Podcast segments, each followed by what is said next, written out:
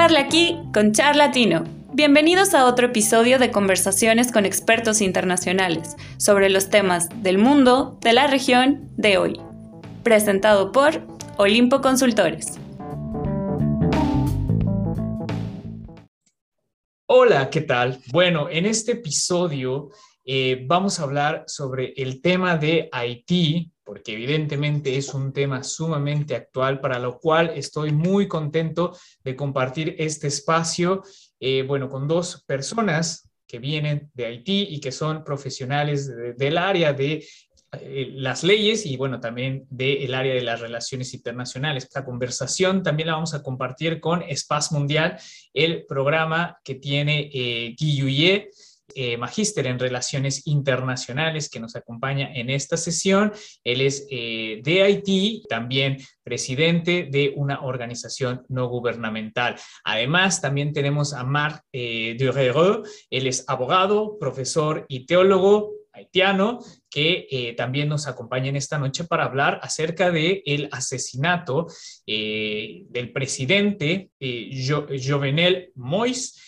el 7 eh, de julio del 2021 es un acontecimiento que para Haití y en general para el mundo ha estremecido por muchísimas cosas, ha tenido múltiples consecuencias y ha, eh, bueno, generado también muchísimas dudas al respecto de eh, por qué, qué es lo que pasará y cómo es que se dan todos estos sucesos dentro de Haití y en el contexto latinoamericano. Así es que estoy muy contento de tenerlos en esta sesión. Y quisiera preguntar inicialmente, ya que ustedes tienen más conocimiento acerca de eh, los acontecimientos y cómo han sucedido, quisiera preguntarte, Guy, directamente, eh, ¿cómo llegó Jovenel Mois a ser presidente de Haití? Para empezar con esta interesantísima plática. Bien, eh, muy buenas noches, Andrés, y buenas noches también.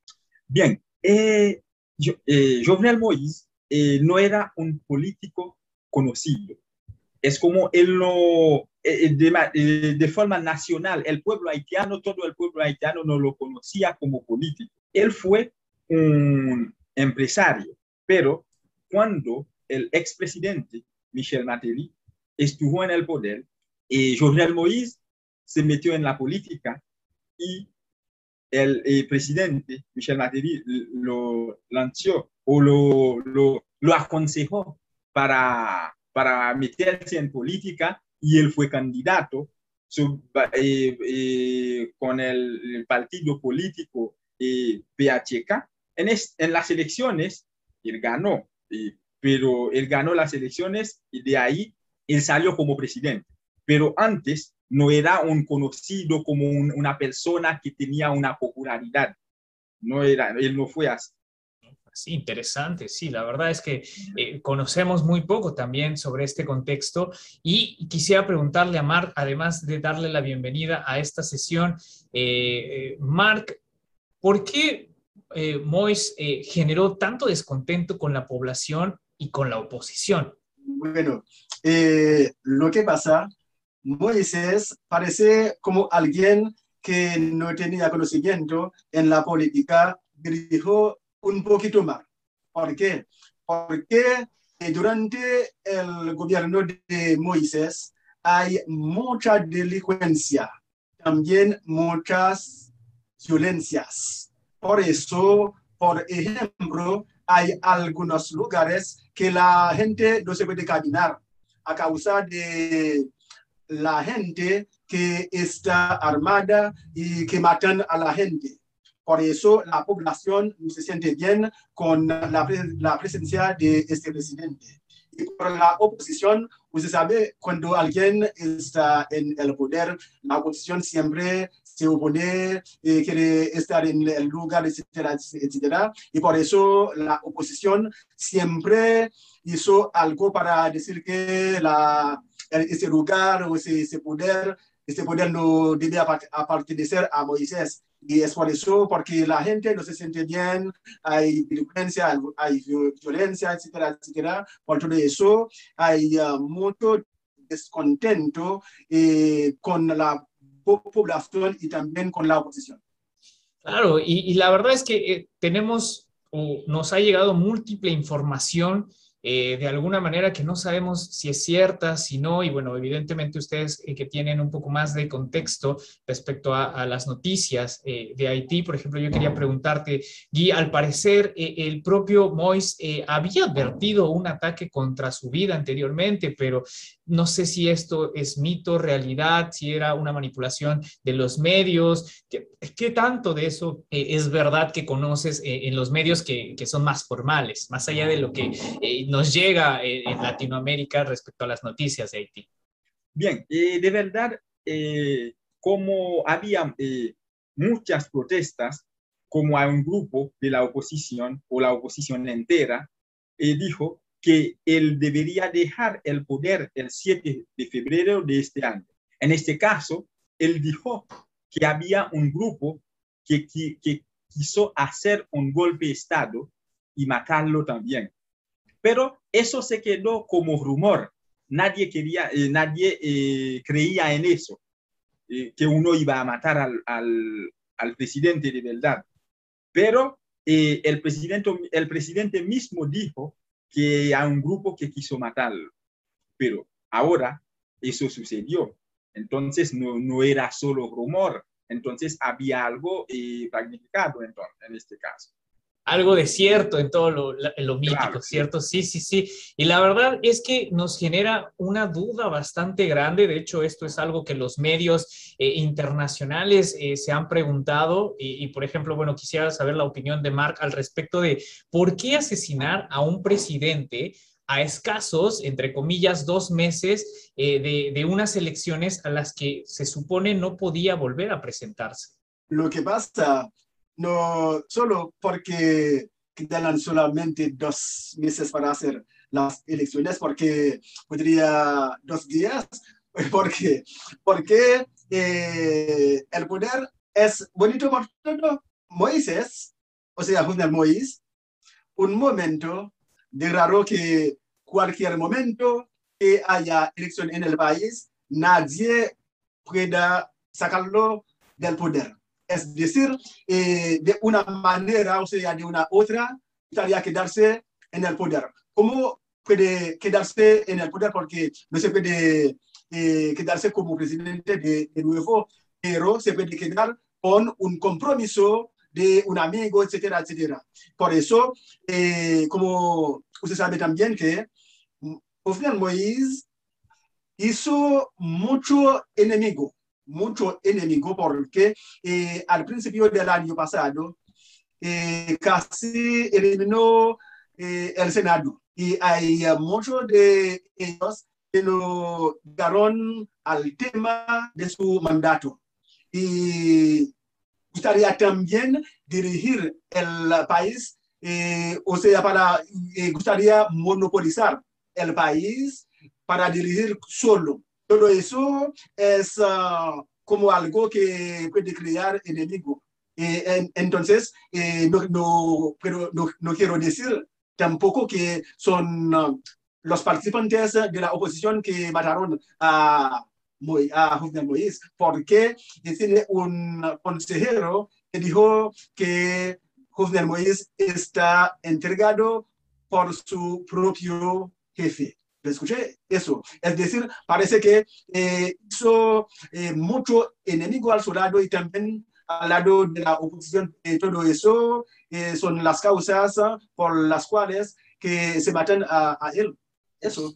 Sí, ¿no? Y, de verdad que genera mucha incertidumbre su muerte, los acontecimientos que han pasado y sobre todo genera una gran, gran polémica que evidentemente tal vez nosotros en esta reunión no podamos resolver, pero sí podemos conversar y debatir y que, y quisiera preguntar eh, allí, por ejemplo, eh, ¿por qué hay una polémica sobre quién debe ser el presidente después de la muerte de, de, de Jovenel Mois? Porque pues en teoría tendríamos ya leyes que nos dijeran un poco cuál sería el camino a seguir en dados casos, pero no sé si nos podrías eh, eh, ampliar un poco más esta información, Guy.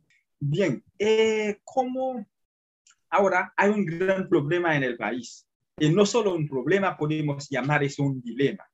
¿Por qué? como, como usted ha dicho, deberíamos tener leyes para decir cuándo ocurre un problema, cómo va a resolver esto. Pero en este caso, como este mismo presidente que murió debilitó a las instituciones, las instituciones antes eran débiles, pero con él peor. Bien, ahora, eh, eh, según la constitución eh, de 1987, cuando el presidente tiene un problema, no puede estar en el poder, debería poner un, el presidente de la Corte de Casación o el juez más antiguo. Pero como en, en, los años 2009, 2010 por ahí, había el expresidente René Brevard que hizo un cambio eh, en la constitución. Con eso, dice, debe, si eh, durante los tres primeros años del presidente, si él tiene un problema, debería ser el primer ministro que debería encargarse del poder.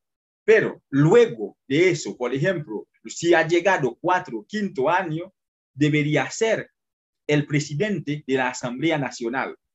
Este presidente que va a ser eh, como presidente del Senado también.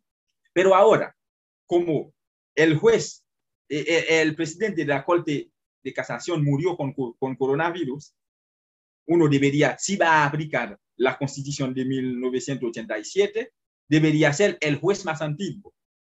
Pero no podría ser porque el presidente ya estaba en su fin de mandato, llegó a su quinto año. En este caso, debería ser el primer ministro.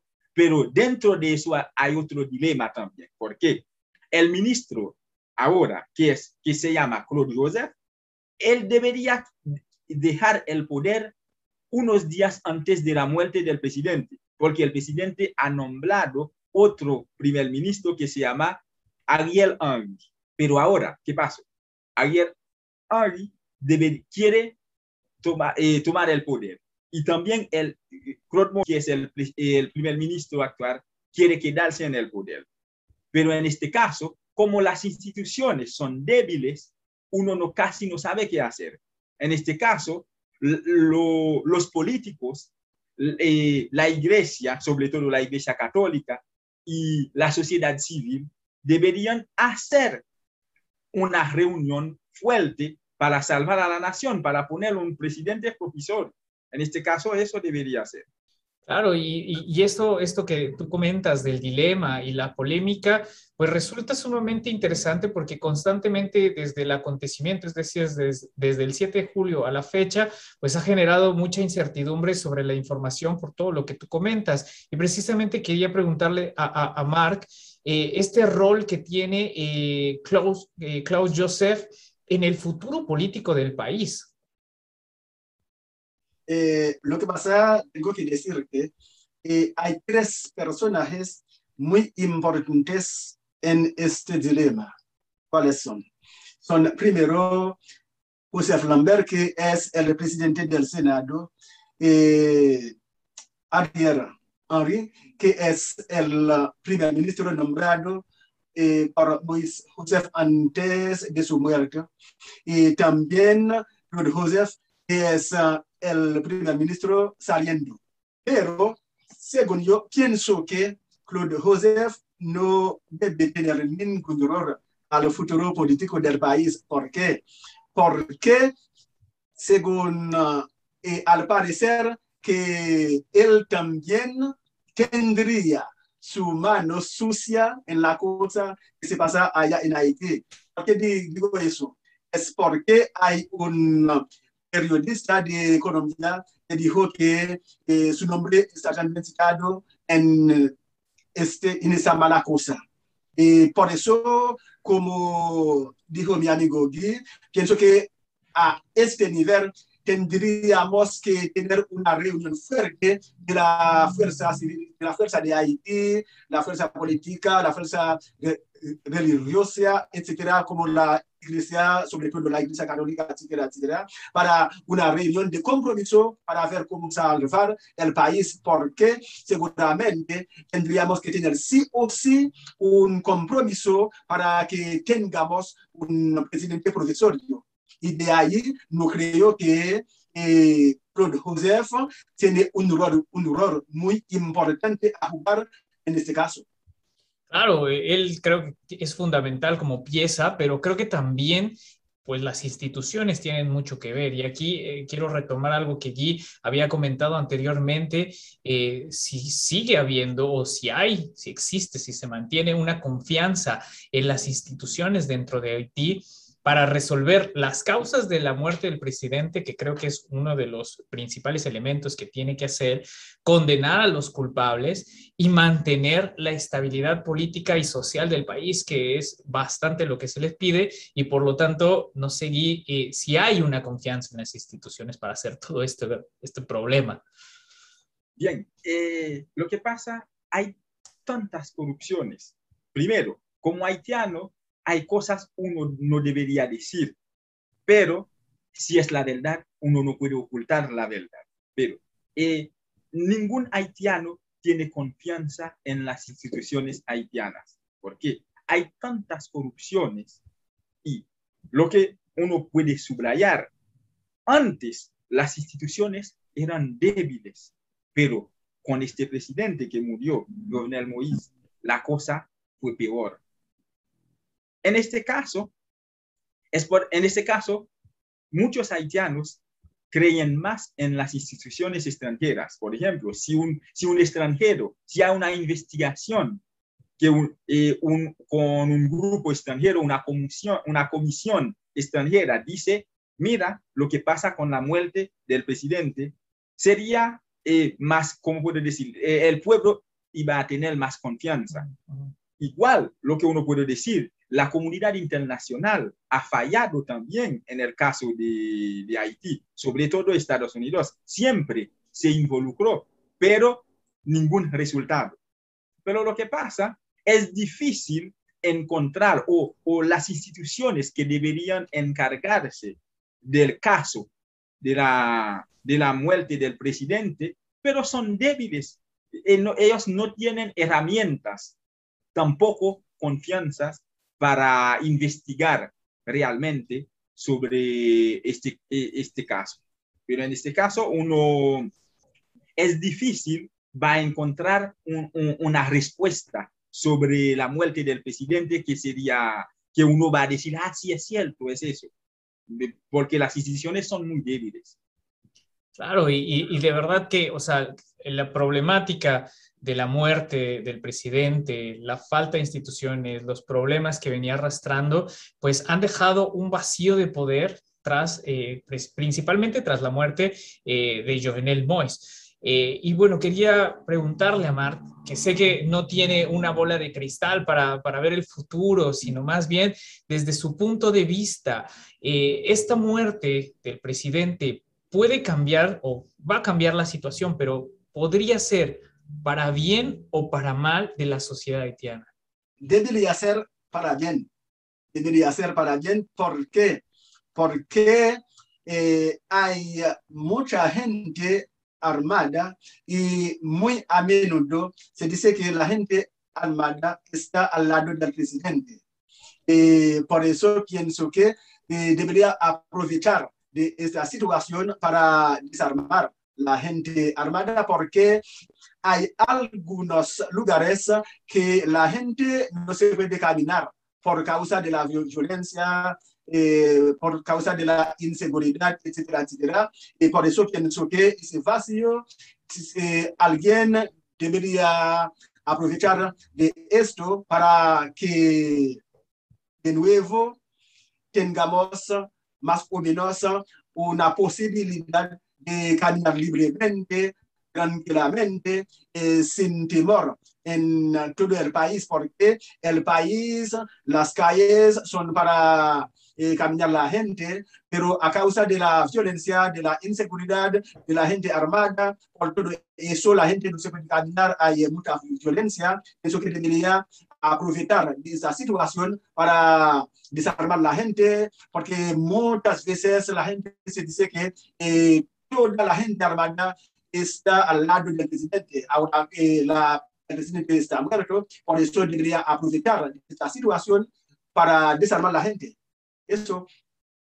y, y, es eh, un, un, gran una gran coyuntura la que estamos viviendo ahora y de verdad que les agradezco mucho por su participación y por todos sus comentarios, porque, bueno, fue, es un acontecimiento que nos toma por sorpresa, e, es un acontecimiento que eh, pues habíamos dejado de ver en el contexto latinoamericano, la muerte de un presidente, no la muerte, perdón, el asesinato de un presidente eh, desde hace muchos años dentro del entorno latinoamericano. Es un suceso que marca también la historia eh, del pueblo haitiano y bueno, como últimos comentarios, eh, eh, yo creo que es también parte de, lo que yo quisiera conocer y de lo que la audiencia que nos escucha quisiera también conocer cuando pasa un evento eh, de tal magnitud en los países en los que donde nacimos, donde crecimos y que posiblemente los veamos desde, desde un contexto lejano, porque, bueno, quiero aprovechar para comentar que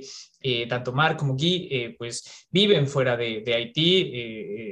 entonces, quisiera preguntarles, ¿cómo eh, en, general, para ir cerrando y para terminar como con esta plática, ¿cómo, cómo percibieron desde el exterior esto que está sucediendo dentro de, Haití? ¿Cómo se sienten al respecto?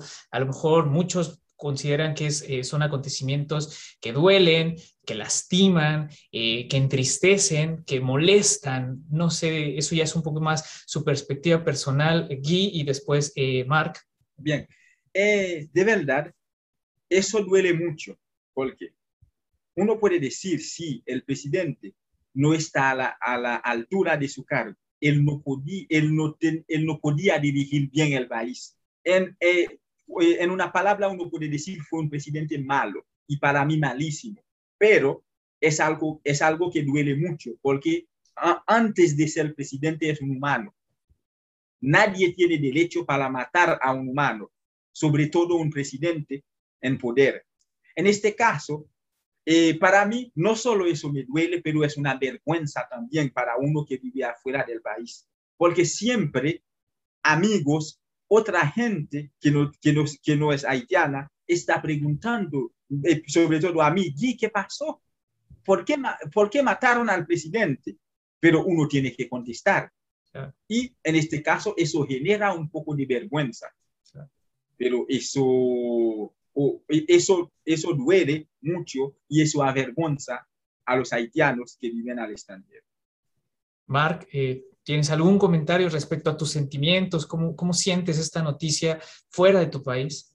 Una vergüenza muy fuerte, pero lo que quiero decir no es el primer país que se matan a un presidente. Por ejemplo, en los Estados Unidos, que es, la, que es el poder más grande del mundo, más o menos dos presidentes fueron matados, fueron asesinados también. Se trata de Abraham Lincoln y también John Fitzgerald Kennedy.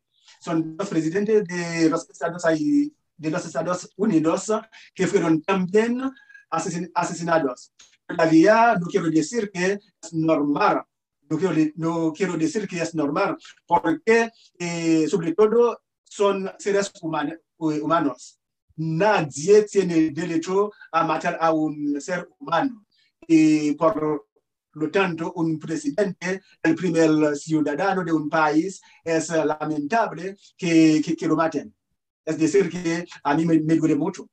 Sí, comprendo, comprendo bastante. Eh, pues evidentemente yo también me, me uno a, sus comentarios eh, respecto a, bueno, los sentimientos eh, que se tienen cuando uno ve sucesos que también pueden afectar mucho la estabilidad del país, que bueno, en, en, sí, como ustedes lo habían mencionado, venía de un complejo momento de los terremotos del 2010, de los tsunamis posteriores, bueno, de, de la violencia interna, de los problemas económicos, de la pandemia también que ha azotado mucho eh, en la cuestión del ingreso en las personas y que, bueno, viven en, en sí en una situación muy, muy, muy complicada ahora con esta inestabilidad política estos problemas internos, bueno, también genera mucha incertidumbre de, lo que pueda pasar eh, eh, en Haití. Así es que eh, me uno a, los comentarios, pues también este programa o este episodio o esta conversación, por mínima que sea o por corta eh, y, superficial en algunos puntos específicos que pueda aparecer, creo que también aporta en el sentido de visibilizar un tanto eh, lo que pasa eh, en un país latinoamericano, caribeño, como sea que, sea, es, es, un país hermano.